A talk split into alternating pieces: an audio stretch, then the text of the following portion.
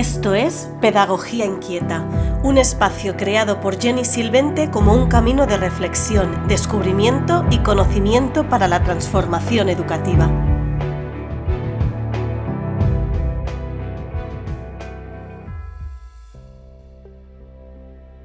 Hola, bienvenida y bienvenido a este espacio de ver, pensar, sentir. Soy Jenny Silvente y abro las puertas a Pedagogía Inquieta un podcast dedicado al mundo de la transformación educativa. En él voy a abordar diferentes temas relacionados con la educación, pedagogías activas, renovación pedagógica y también educación en familia. En este primer episodio me gustaría hablar del momento actual en educación y también ofrecer una mirada y un escenario general a lo que quiero decir con renovación pedagógica, con transformación de miradas. Un momento que en realidad no es del todo actual, sino que llevamos arrastrando desde hace varios años y que ha llegado el punto en el que se hace evidente un cambio de mirada, en definitiva una renovación pedagógica.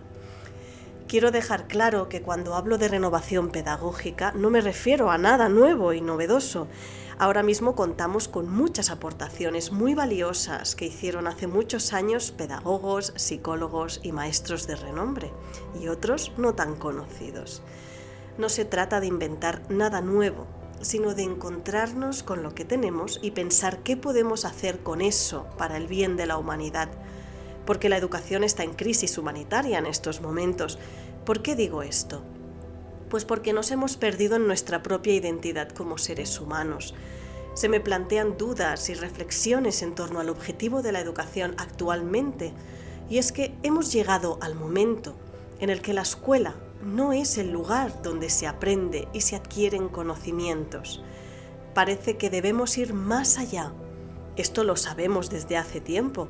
Se hablan de currículums competenciales. En boca de todos están las competencias del alumnado pero todavía es algo abstracto y lo seguirá siendo mientras se hagan pruebas, exámenes que miden el nivel de conocimientos, porque seamos sinceras, resulta dificilísimo medir el nivel de competencia en diferentes ámbitos del ser humano. Pero vamos paso a paso y empezando por el principio. Venimos de una idea de escuela como transmisora de conocimientos. Y esto es así hagamos proyectos, libro de texto, ambientes, da igual, porque detrás hay esta preocupación absoluta porque los niños y las niñas sepan cosas. Ocupamos horas y horas escolares a seguir un guion de saberes que nos hace perdernos en lo que verdaderamente es importante y es que nos llenamos la boca de enseñarles a aprender, de esa competencia de aprender a aprender que nos dicen que es tan importante, y lo es. Pero nos encontramos con un problema. No sabemos cómo hacerlo. Y no sabemos por una sencilla razón. No tenemos la experiencia. No nos han enseñado a aprender a aprender. No lo hemos practicado. No lo dominamos. Y como esto, todo lo que está pasando en la transformación pedagógica es igual. No sabemos trabajar por proyectos, no sabemos acompañar ambientes, no sabemos planificar globalmente, porque no tenemos esa experiencia. Y por más que nos esforcemos, acabamos buscando un punto de anclaje en aquello que nos hace sentir cómodas, aquello que conocemos, porque es así como nos han enseñado Alguien sabe muchas cosas, no las explica y busca la manera de hacer que demostremos que las sabemos. Y seguimos en esta rueda, aunque sepamos que no sirve y lo sabemos por propia experiencia. Hemos pasado por el instituto memorizando y vomitando en un examen contenidos que no nos han servido de nada, porque no nos han enseñado a utilizarlos, sino que nos los han transmitido sin más sentido y razón que el de aprobar. Y aunque las leyes educativas hayan cambiado y aparentemente sean más activas y globalizadas, nos siguen comparando al resto de Europa, pero solamente a nivel de conocimientos, no de presupuestos en educación. Hay algo que he estado viviendo y experimentando por mí misma en los últimos años. Y es algo que intento transmitir en mis formaciones y asesorías en escuelas tiene que ver con el hecho de confiar en los niños y en las niñas. confiar en sus posibilidades, confiar en su deseo de aprender. María Montessori utilizó el término derivado del griego orme para describir una fuerza vital interna o impulso innato que motiva el desarrollo y el aprendizaje en los seres humanos.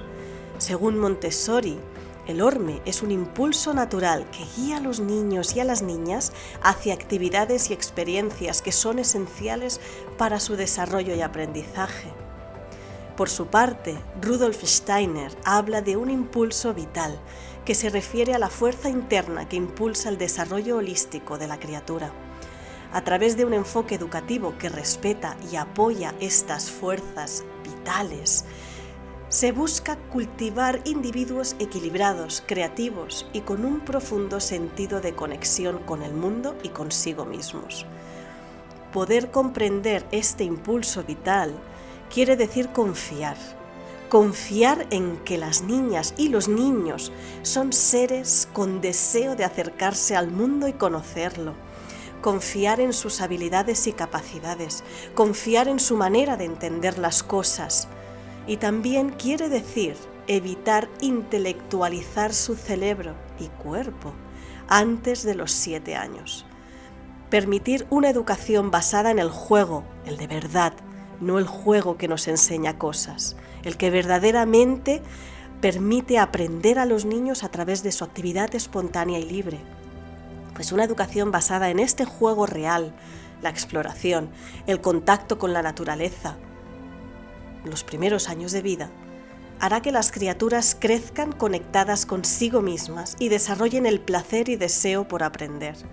Ofrecerles un espacio libre de aspectos intelectuales les va a facilitar más que atrasar o bloquear. Esto también es un trabajo dirigido al ego del maestro o de la persona adulta, pero ya hablaremos de este término en otro podcast. En este me gustaría hacer una imagen general de esta idea de transformación pedagógica que persigo y defiendo.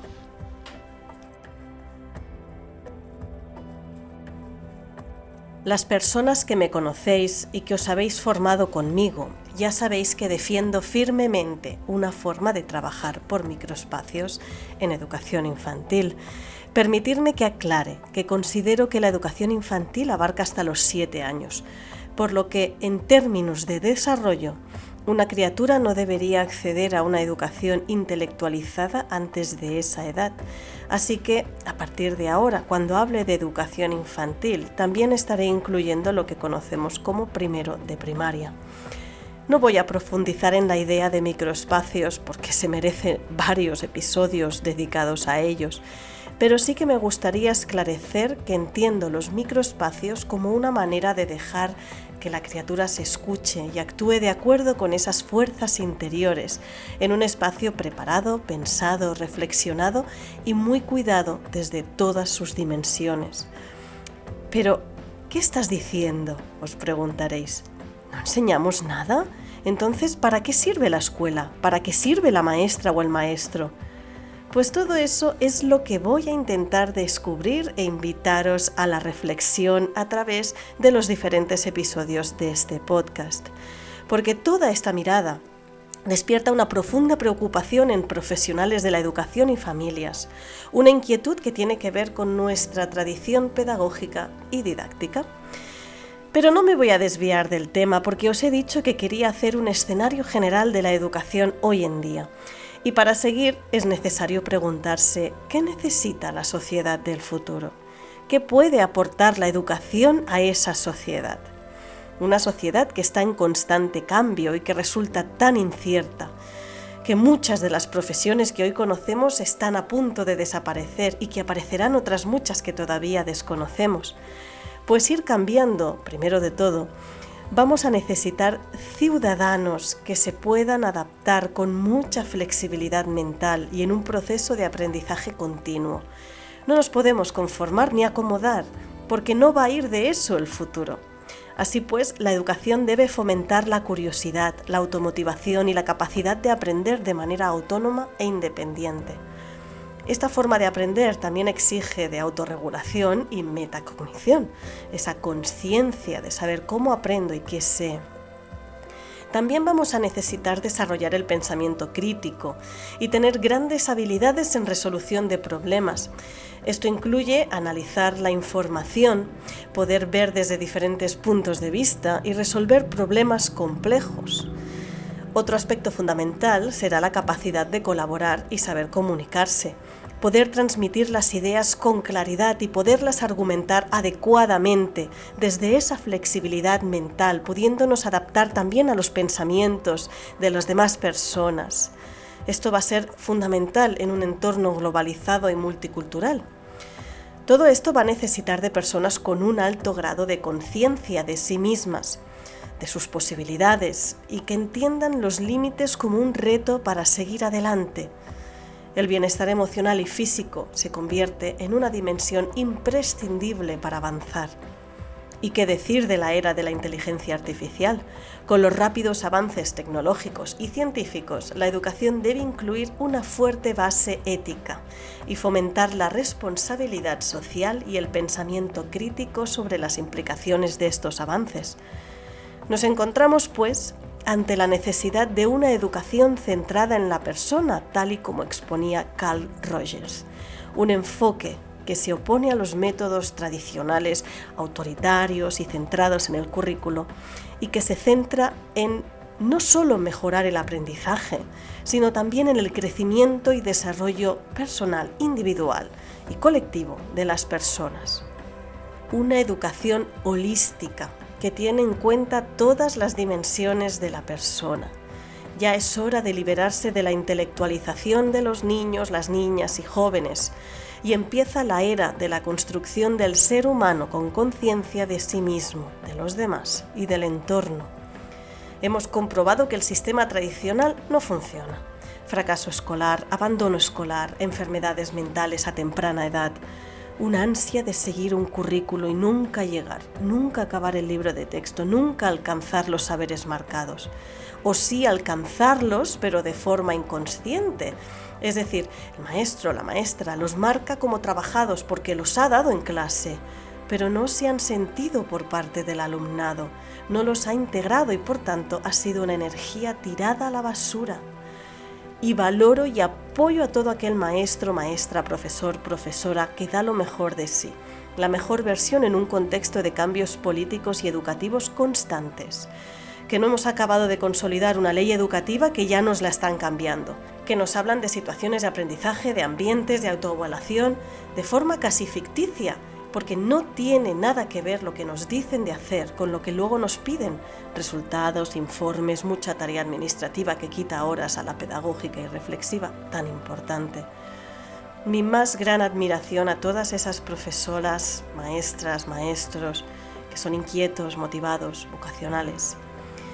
Pero volviendo al tema, como he dicho, algo no está funcionando algo falla dentro del sistema, lo sabemos desde hace tiempo y tampoco es que nos hayamos quedado de brazos cruzados. Algunas personas sí, otras no. Cada cual ha puesto su granito de arena desde su ser y su sentir.